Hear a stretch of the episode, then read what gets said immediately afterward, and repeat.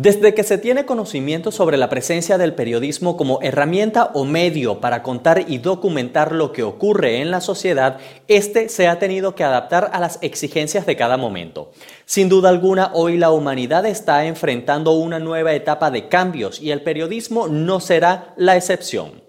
Feliz inicio de semana, yo soy Leonel Sánchez y en esta nueva entrega de la cápsula vamos a conversar sobre los cambios y retos que está enfrentando el periodismo a partir de la actual coyuntura global. Bienvenidos a la cápsula, la dosis perfecta de información y comentarios de actualidad para iniciar bien la semana. César David Eizaga es periodista venezolano egresado de la Universidad Dr. Rafael Belloso Chacín en Venezuela. Tiene una especialización en comunicación multimedia por parte de la Universidad Sergio Arboleda en Colombia y como profesional de la comunicación tiene una dilatada trayectoria en medios audiovisuales, ya que como profesional ha prestado sus servicios en medios como Televen, además de ello Globovisión y Unión Radio respectivamente en Venezuela. Actualmente se desempeña como jefe de asignaciones para el canal internacional NTN 24 en Bogotá, Colombia. Y una aclaratoria que vamos a realizar antes de dar inicio a toda esta serie de preguntas y es que esta entrevista se basa justamente en experiencias recientes y por supuesto en la experiencia de César David en torno a esta situación que se ha estado viviendo en relación al coronavirus y que bajo ningún concepto eh, él representa en este momento una vocería para el medio en el cual labora. César, bienvenido a esta entrevista acá en la cápsula. Gracias por estar con nosotros. No, gracias a ti por la invitación y, es grato compartir este rato contigo. bueno, que, y con tu audiencia y que seguro será de mucha utilidad para quienes nos ven a través de la cápsula. César, ¿de qué forma ha incidido la pandemia del coronavirus en la manera de hacer el periodismo? Bueno, eh, hay un cambio total de paradigma. O sea, el periodismo que veníamos haciendo hace cuatro meses atrás eh, es otro. Eh, nos tenemos que, nos hemos tenido que adaptar a a la pandemia, si se quiere, de alguna manera, porque no podemos salir a la calle como antes, tenemos que ir más resguardados, eh, los medios de comunicación nos hemos tenido que adaptar a esta nueva forma de periodismo de una manera diferente. ¿Esto qué quiere decir? Que ya no podemos salir a la calle como antes, no tenemos esa, entrevista eh, persona a persona, sino también con los lineamientos y las recomendaciones que da, la, que da la Organización Mundial de la Salud. ¿Esto qué quiere decir? En el caso, por lo menos mm, de mi persona que dirijo corresponsales, hemos tenido una etapa en que el corresponsal tiene que quedarse en su casa. Nos pasa con el corresponsal de Madrid, que en, las semanas eh, pasadas tuvo que quedarse en su casa porque la situación en Madrid ya se había desbordado. Entonces era exponerlo a él a una situación de peligro y eh, se tuvo que quedar en casa y hacer teletrabajo. ¿Sí? Que es lo que muchos periodistas están haciendo. No todos, pero muchos medios hemos adaptado el tema del teletrabajo. Quizás que esto se, ha hecho, digamos, eh, más presente en, ahora más en, el periodismo, porque de cierta manera también eh, las entrevistas a través de diversas plataformas ya se estaban llevando a cabo en, diferentes aspectos o en momentos muy específicos, pero vemos que ahora esto también ha cobrado terreno dentro del ejercicio del periodismo. Ya nos valíamos de herramientas como el Skype para hacer entrevistas, o en algunas oportunidades cuando el entrevistado no tenía Skype, nos tocaba hacer la entrevista eh, de manera telefónica. Esto cuando no teníamos el periodista o, eh, en, el, en, el, sitio en el lugar de la noticia con la cámara y con el micrófono. Ahora eh, ha cobrado mayor importancia ese uso de, de herramientas para nosotros obtener la información con algún entrevistado. Entonces, pues se recurre a todas las herramientas como el Skype, como entrevistas en Zoom, como algún telefónico. Entonces, de esa manera se ha empezado como, como a trabajar cuando es imposible ir al, al, terreno, ¿sí? Sin embargo, eh, algunos periodistas, eh, pues sí, tienen la oportunidad siempre con las recomendaciones de la Organización Mundial de la Salud de ir a hacer eh, su labor periodística, siempre usando el tapaboca, usando guantes, eh, el micrófono cubierto, ¿sí? Con algún tipo de protección y este, manteniendo el distanciamiento social siempre para realizar las entrevistas. Es decir, el periodismo como tal ya en este momento no es igual. Y, lo mismo pasa en las salas de redacción. En las salas de redacción nos hemos tenido que adaptar a esta nueva forma de trabajar. En el medio que trabajo, que es NTN 24, no vamos todos los periodistas eh, a un turno de trabajo. Nos hemos tenido que dividir por días para no coincidir todos los periodistas en una sala de redacción y siempre con las normas de bioseguridad, es decir, teniendo guantes, usando tapabocas, el distanciamiento social, es decir, hay una responsabilidad por parte del periodista en, en cuanto al, al, al desarrollo de las noticias y del noticiero en este caso. Ahora, más allá de lo que es el cumplimiento de todo este protocolo y la utilización de las plataformas digitales para poder hacer las entrevistas, esta situación eh, también ha llevado a que se aborde con más fuerza lo que son las fuentes digitales. ¿Cuáles son las implicaciones positivas y negativas que tiene esta condición? Como periodistas y medios de comunicación, pues siempre es importante recurrir a la, a la vocería oficial, porque si algo tenemos que hacer eh, como medios de comunicación es ser responsables en esta emergencia sanitaria que están viviendo muchos países y el mundo en general.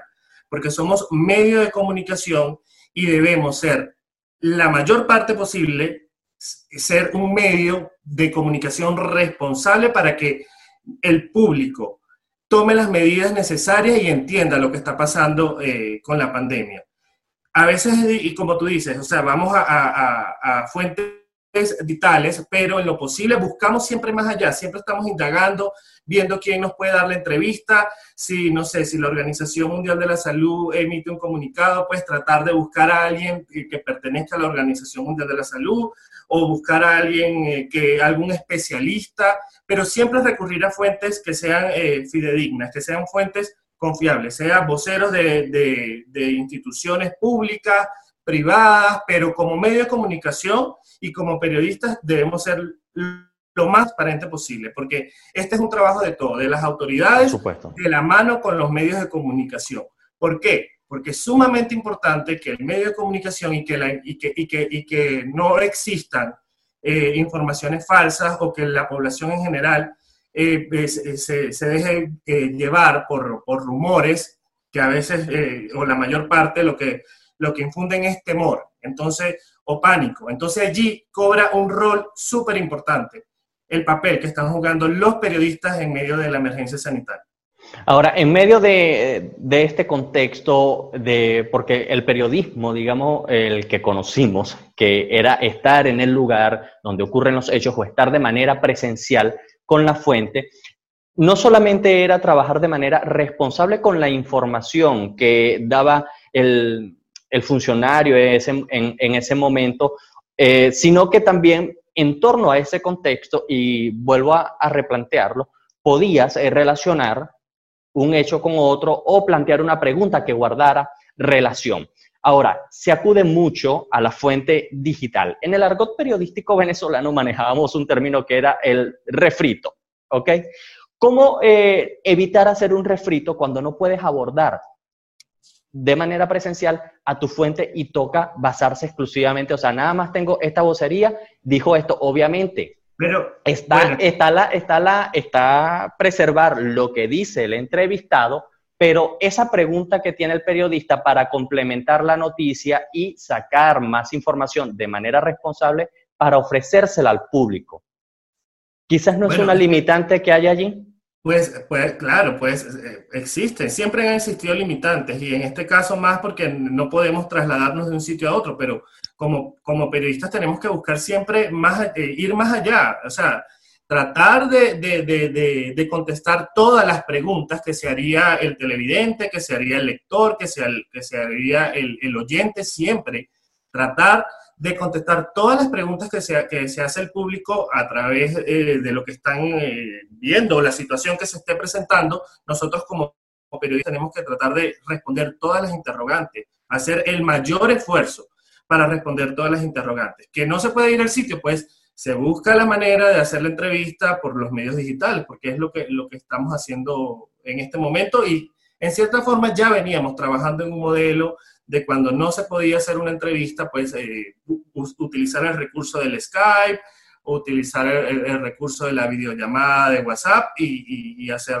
la entrevista, pues en el caso de televisión, ¿sí? En el caso de, de radio, pues imagino que es igual y de prensa escrita también, porque pues eh, en prensa escrita siempre también se ha utilizado mucho el, el, uso de la, de la llamada telefónica para, para recabar toda la información.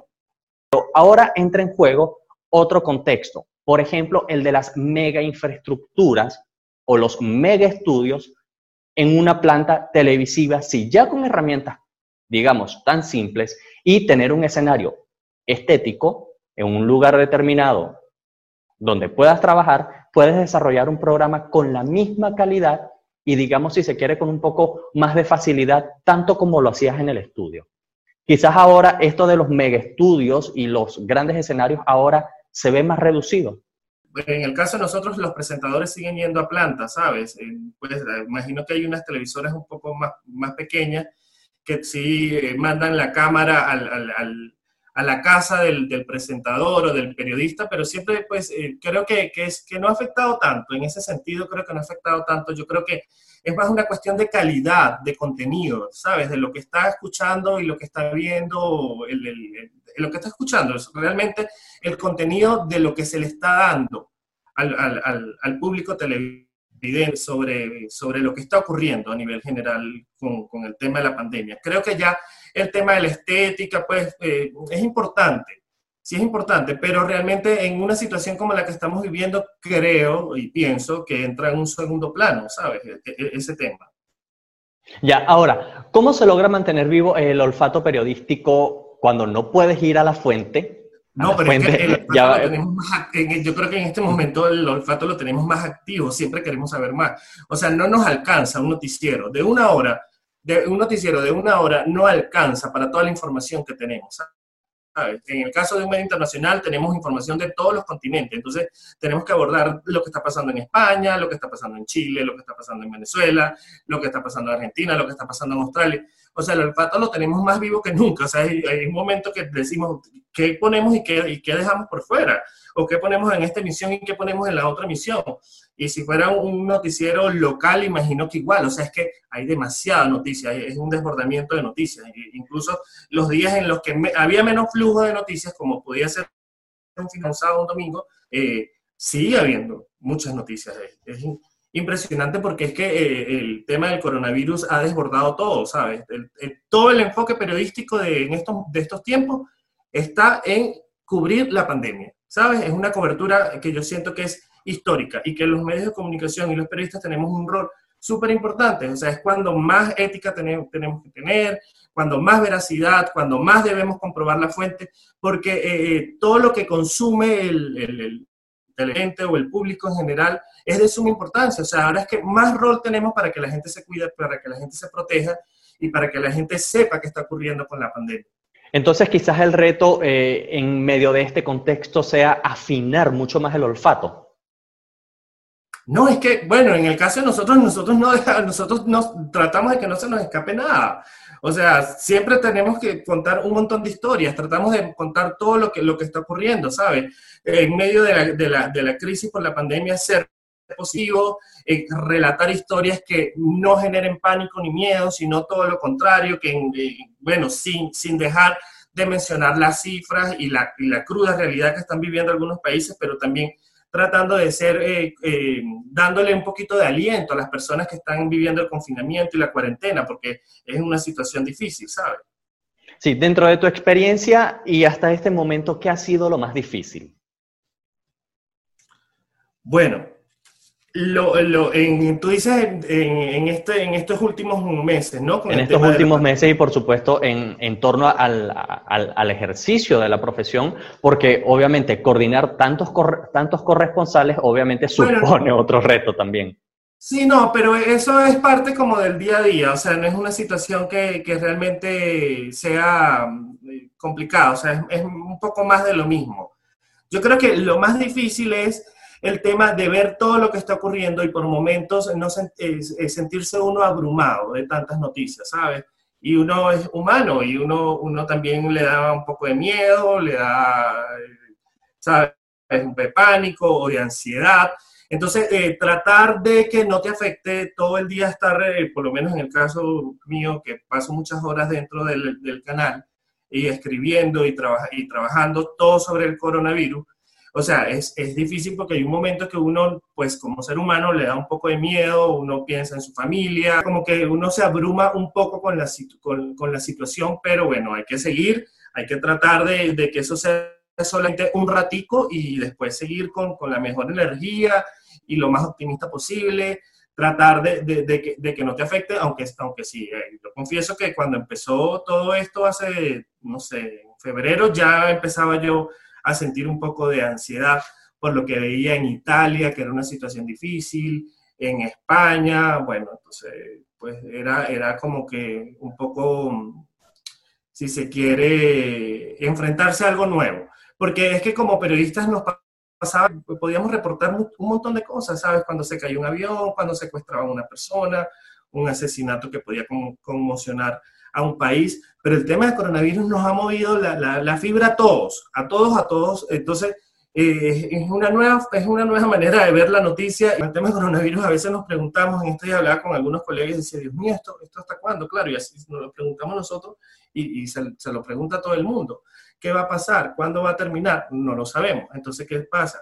Eh, seguir y aplicarla de un día a la vez, dar lo mejor de sí, seguir informando, seguir eh, trabajando con ganas y, llevándole la información para que la gente se cuide. César, ya que comentabas que, y lo he señalado en varias entrevistas, que esto ha cambiado todos los escenarios y como tú comentaste que también está tocando mucho eh, la fibra humana, en este contexto de los escenarios, obviamente también hay que, hay que incluir las partes académicas. Obviamente para tener un título en alguna profesión hay que pasar por la academia. A partir de esta situación, ¿qué cosas eh, crees tú que deben incluirse dentro del aprendizaje del periodismo en el mundo académico? Lo principal, yo creo, eh, sigue siendo eh, que tengan una materia sobre ética profesional. Es lo más importante, la ética profesional. Y un buen periodista tiene que ser un buen contador de historias, un buen redactor y, y, nada, y sumarse a este, tema, este, a este tema de las nuevas tecnologías, porque si no, no vas a avanzar. Pero bueno, nada, también vemos que son otras generaciones. La generación que está estudiando ahorita maneja mucho mejor que, en mi caso el, celular, sabe hacer la videollamada por, por hasta ya por Instagram creo que se pueden hacer videollamadas, por WhatsApp, por, por Facebook. Y, y, nada, y darles todas las herramientas que se necesiten porque es que el periodismo está cambiando como todo. Ahora tenemos que, en este momento y hasta que haya una vacuna, creo que vamos a tener que seguir funcionando de esta manera, con el distanciamiento social, tratando de hacer coberturas este, por videollamadas. Ya vemos también que algunos mandatarios o algunas autoridades hacen ruedas de prensa con, eh, eh, a través de Zoom. En, el gobierno español lo vemos cuando hacen una, una, una rueda de prensa, ponen acá a los voceros en, en, en, Zoom y periodistas de varios, de varios medios en las pantallas levantando la mano para hacer la pregunta. Y pues hay que adaptarse a eso porque es, como nos toca trabajar. Ahora nos toca trabajar así. ¿Hasta cuándo? No sabemos. Quizás esto, hay un término que surge también, el de la nueva normalidad. Quizás esta manera también de hacer el periodismo o acudir a una rueda de prensa de manera digital, ¿crees que ya también es algo que llegó y se va a quedar? Esperemos que, eh, la verdad que nadie quiere esta nueva normalidad, no nos gustaría vivir esta nueva normalidad, pero nos toca la nueva normalidad para ir al supermercado, para salir a, no sé, a pagar un servicio si no lo puedes pagar vía electrónica o si tienes que ir al banco. Bueno, la nueva normalidad también nos toca a los periodistas, nos tenemos que adaptar a eso, a, nada, a, acudir a, este tipo de conferencias de prensa de manera virtual, a que el entrevistado te, dé, te pueda atender por Skype o por Zoom. Y, bueno, nada, cuando se puede, que también es posible, y, lo veo en el medio en que trabajo, que hay algunos periodistas que salen a la calle, pues salen, hacen alguna que otra entrevista con el distanciamiento social y tal, pero no es el día a día, no es la, no es la, misma dinámica que teníamos antes en, ese sentido, porque es que también, o sea, somos servidores públicos y yo digo que yo no, yo no salgo a exponerme al medio de comunicación, salgo a servir, porque somos un medio de comunicación y servimos a la comunidad, pero como, como personas responsables también tenemos que cuidarnos, no podemos eh, ir a la ligera a hacer entrevistas sin tener todas las herramientas y los cuidados de, que tenemos que tener para poder realizar las, las entrevistas. Ahora, en el mundo obviamente hay eh, una carrera contra reloj para poder obtener la vacuna contra el coronavirus eh, de la manera más pronta posible. Ahora, salgamos de este escenario que hemos denominado o que se ha denominado la nueva normalidad. Hay una vacuna para el coronavirus, se sale de la categoría de, pandemia y digamos, eh, se vuelve a recuperar esa vida normal que teníamos y a la que estábamos acostumbrados. Pero hay una realidad que también, o un, nuevo contexto que se metió en todo esto, y es que obviamente son esas herramientas digitales, por ejemplo, lo que estamos usando ahorita para esta entrevista, el Zoom, y Quizás crees que se vuelva eh, de cierta manera costumbre que, por ejemplo, funcionarios digan, bueno, yo voy a ofrecer mi rueda de prensa hoy por Zoom, no la quiero ofrecer de manera presencial. ¿Puede prevalecer ese escenario? Sí, obviamente sí. Es que yo creo que todos los escenarios son válidos mientras eh, recurramos a las fuentes que, que, que tenemos que recurrir como medio de comunicación, como periodista. Mientras consigamos la información de fuentes confiables, de la manera que la consigamos, me parece que es, válido, todo es válido, ¿sí? Sí, perfecto. César, estamos llegando al final de nuestra entrevista bastante precisa y por supuesto muy acorde al, nombre de este programa, la cápsula. Algo bien preciso y conciso y bueno, por supuesto lo que estamos acostumbrados los periodistas a llevar la manera, a llevar la información de esta manera. ¿Algún mensaje o alguna recomendación que tú también como periodista desees dejarles a nuestros colegas y quienes puedan ver eh, la cápsula en estos momentos? El principal consejo eh, a mis colegas periodistas es, no bajar la guardia y ser eh, realmente muy veraces con la información que, entregamos, servirle a la comunidad. recuerden que el, que, el público siempre debe recurrir a, a fuentes confiables y nosotros debemos entregarle la información oportuna, veraz, imparcial y sobre todo eh, eh, esa información que no genere miedo, que no genere pánico en la población, sino que todo lo contrario. Quizás eso ha sido lo, más difícil, llevar la información, pero que esto no cause zozobra. Bueno, es que la, zozobra, pues eh, hay que trabajar en contra de la, de, la zozobra y del miedo que, que, hay en la población. Y ahí es cuando nosotros tenemos que, que, ser muy responsables. Incluso eh, me llamó la atención que la Organización eh, Panamericana de la Salud entregó un, manuscrito para los periodistas que se llama Consejos para Informar. Y allí dan un montón de recomendaciones de cuál debe ser el rol para los comunicadores sociales y cómo debe ser el trabajo en medio de la, de la, de la pandemia, porque incluso la Organización Mundial de la Salud y la Organización Panamericana de la Salud decían que no solo se enfrentaban al virus como tal, como pandemia, sino también a algo que ellos denominan infopandemia, un término que ellos utilizan en este manuscrito que nos entregaron, que dice que durante la emergencia se han presentado mucha información errónea, desinformación, hay rumores que lo que genera es un estado de ansiedad y es lo que no se le puede generar a, a, las personas. Que los medios de comunicación y los comunicadores sociales debemos ser más bien eh, eh, ese canal en el que le entreguemos información oportuna, veraz y que incluso podemos ir más allá y decirle a las personas qué hacer en su casa durante la cuarentena, aparte de los, los datos y las cifras que en muchos casos son crueles y son, y son un poco mm, devastadoras este, entregarle un mensaje de aliento, ¿sabes? No eh, tratar de evitar titulares que generen zozobras, o, no sé, o calificativos, o decir como el virus mortal, e, e, ese tipo de titulares, en lo posible tratar de, de evitarlos porque eso genera mucha ansiedad en la población.